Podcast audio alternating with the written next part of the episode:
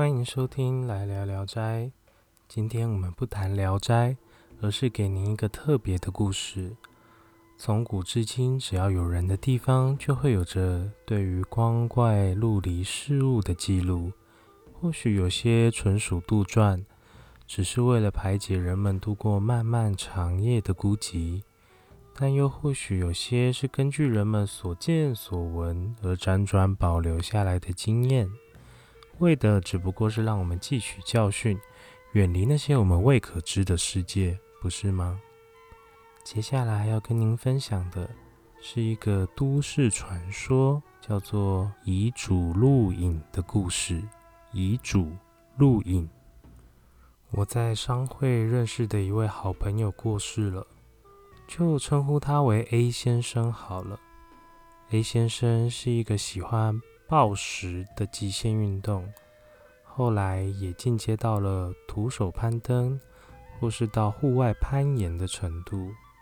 我因为业余的兴趣是户外摄影，户外有关的活动算是我们共同的话题。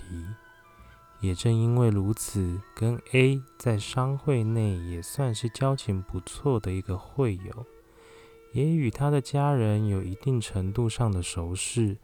假日偶尔还会相约出游呢，但我想可能是因为我到了这把年纪还是单身一人的关系，或许 A 也缺乏这种说走就走的朋友吧。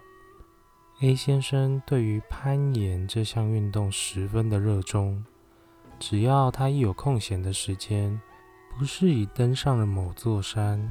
就是前去爬某个秘境山崖的路途上，但就在他过世差不多半年前的某一天，他突然很急的拜托我一件事情。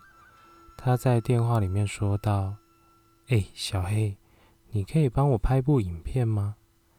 白痴哦，是正常的那种啦，是为了怕我万一不幸怎么样的话，至少还有这部影片可以缅怀的那种啦。”虽然登山攀岩这个兴趣理论上也算是安全，因为相关防护的措施也多半会有。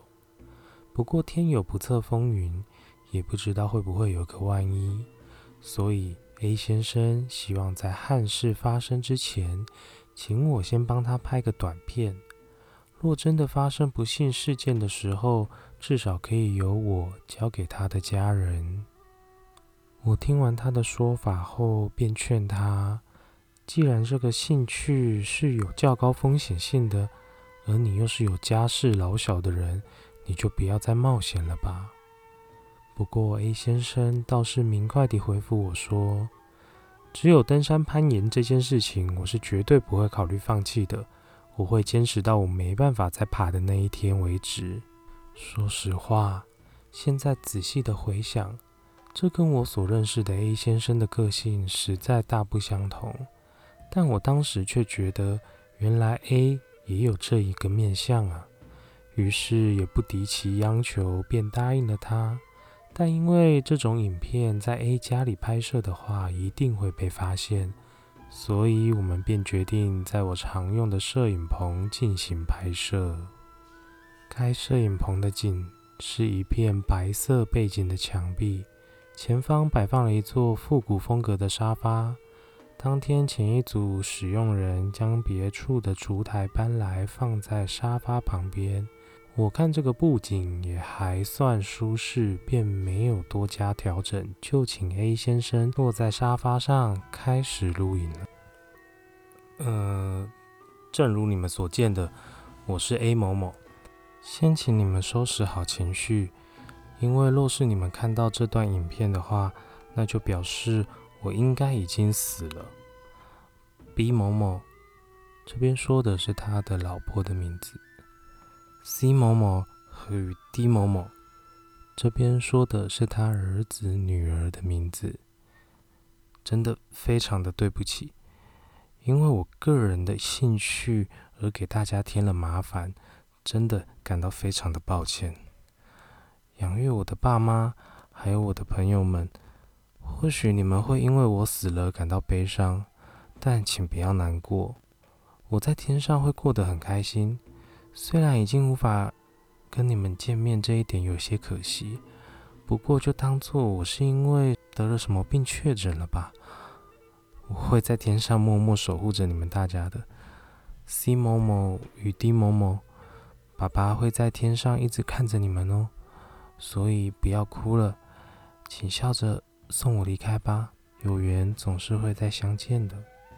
拍完这部影片后，我其实也没有多留心，因为心里总觉得这算是 A 先生的遗言，只要确认档案还在，并且还能正常的播放就好，所以就被我存放在保存资料的云端以及备份的硬碟当中。不过，也过了约莫半年以后，A 就真的永远离开了。听闻是在登山攀岩的途中发生了的意外，这件事情也短暂地占据了新闻的版面。根据与 A 同行的山友所说，假如是一般的状况来说的话，就算掉下去，应该也不会有大碍，因为是有安全锁措施的。不过，当天 A 的装备却没有发挥其应有的作用，本应坚韧的安全措施却不知怎么地损毁而不堪其负荷，让 A 没有机会平安地回到他家人那边。A 的告别式当天，我有事情没办法参与。不过，根据有去碾香的商会朋友们说到，那场面蛮令人不舍的。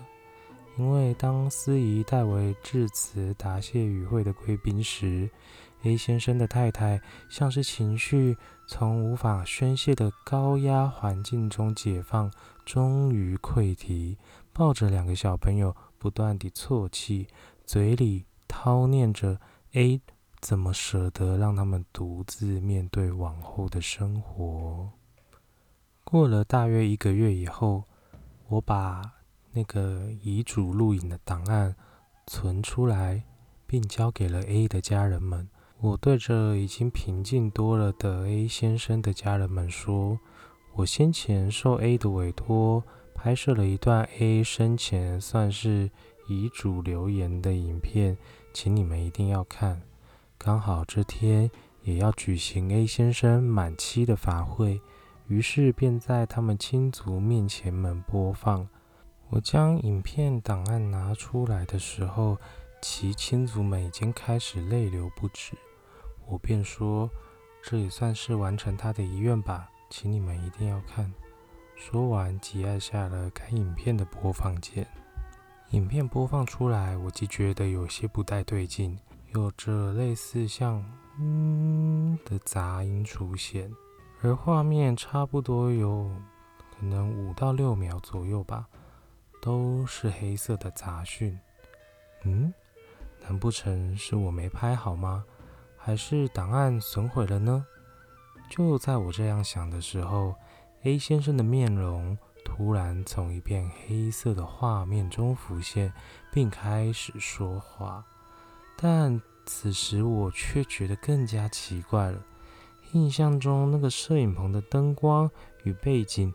理应拍出来不会是这种效果啊，怎么会这么的黑呢？要是你们看到这段影片的话，那就表示我应该已经死了。B 某某、C 某某与 D 某某，真的非常的对不起。一开始出现的杂音跟 A 先生说话的声音混在一起。而那杂音的音量似乎越来越大声，因此很难听清楚 A 先生说话的声音。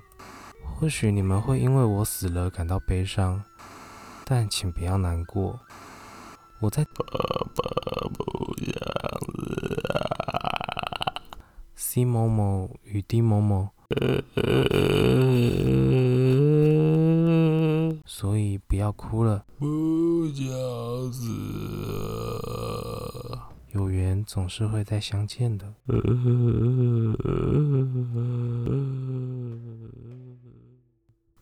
全场一片静默，而我的背脊也不止地站立了起来。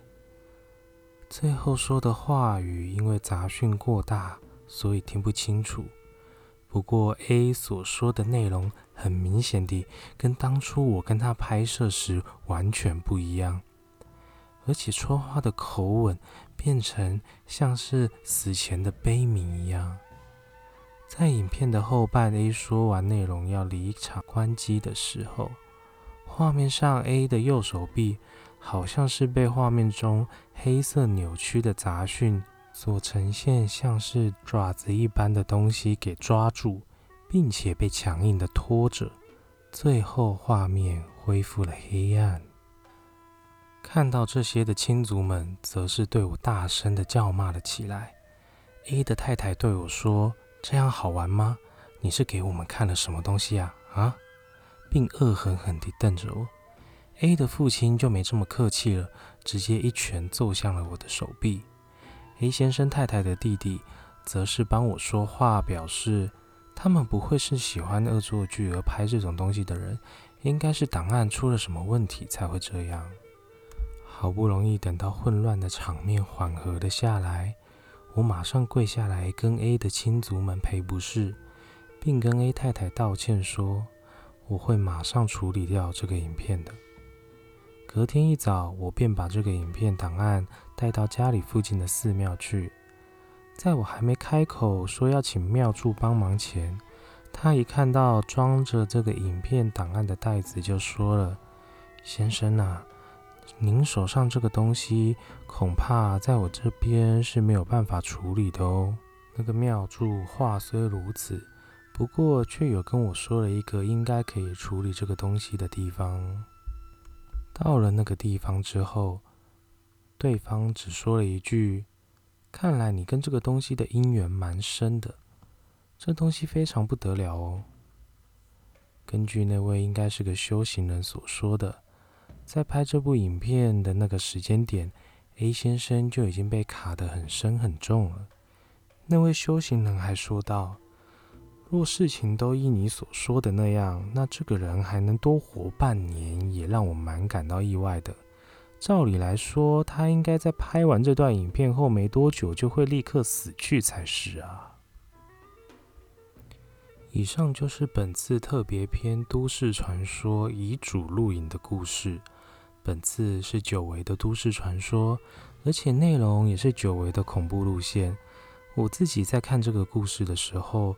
光是看文字的描述，我就觉得很不舒服，一直不断的起鸡皮疙瘩。使气录音的时候，可能也是因为我求好心切吧，总觉得不是那么样的顺利。所以几经考量之后，我决定还是改写了部分故事的内容与呈现的方式，希望可以降低一些恐怖感。不知道各位听起来的感觉如何呢？这篇故事因为是都市传说。所以比较像是近期的恐怖故事一样，非常直白地体现所谓的恶，或称作是恶意，是为何物？通常在这类的故事中，遭殃的人都是蛮无辜的。在本片当中，其实也是如此，似乎没有一个很明确的因果关系，就被灵异作祟给侵扰了。也正因如此，我才没有那么样的喜欢这类的故事吧。或许是因为自己还算崇尚善良这个理念吧。我总觉得人性本善，只是我们太容易忘记这个初衷。也可能是因为这样，所以我总是喜欢跟一些我自己觉得是善良的人交往，而常常落得太快付出真心对待，结果对方可能并不是这样看你，而有这样的认知上的落差。进而导致自己的失落与自我感觉不良的恶性循环中，看开这种人际之间可能本来就会有的不平等对待，是我一直到近期才能够懂得人性层面的问题。虽然讲到后来好像是离题很多了，但我还是想要以自身的经验跟各位分享：与朋友间的往来，很多时候是不能尽如人意的。但至少要把握一点，千万别跟钱过不去。有时候为了友谊而把钱砸下去了，往往会落得人财两失。我们换个角度来看，假如因为保有了钱财而失去了友谊，至少不会落得人财两空，不是吗？最后，一样欢迎各位到我的 IG 留言，告诉我你想要听什么样的故事，或者可以点进我的简介里随喜打赏，让我更有动力说故事给各位听。感谢收听《来聊聊斋》，我是掷地有声，那我们下次再见。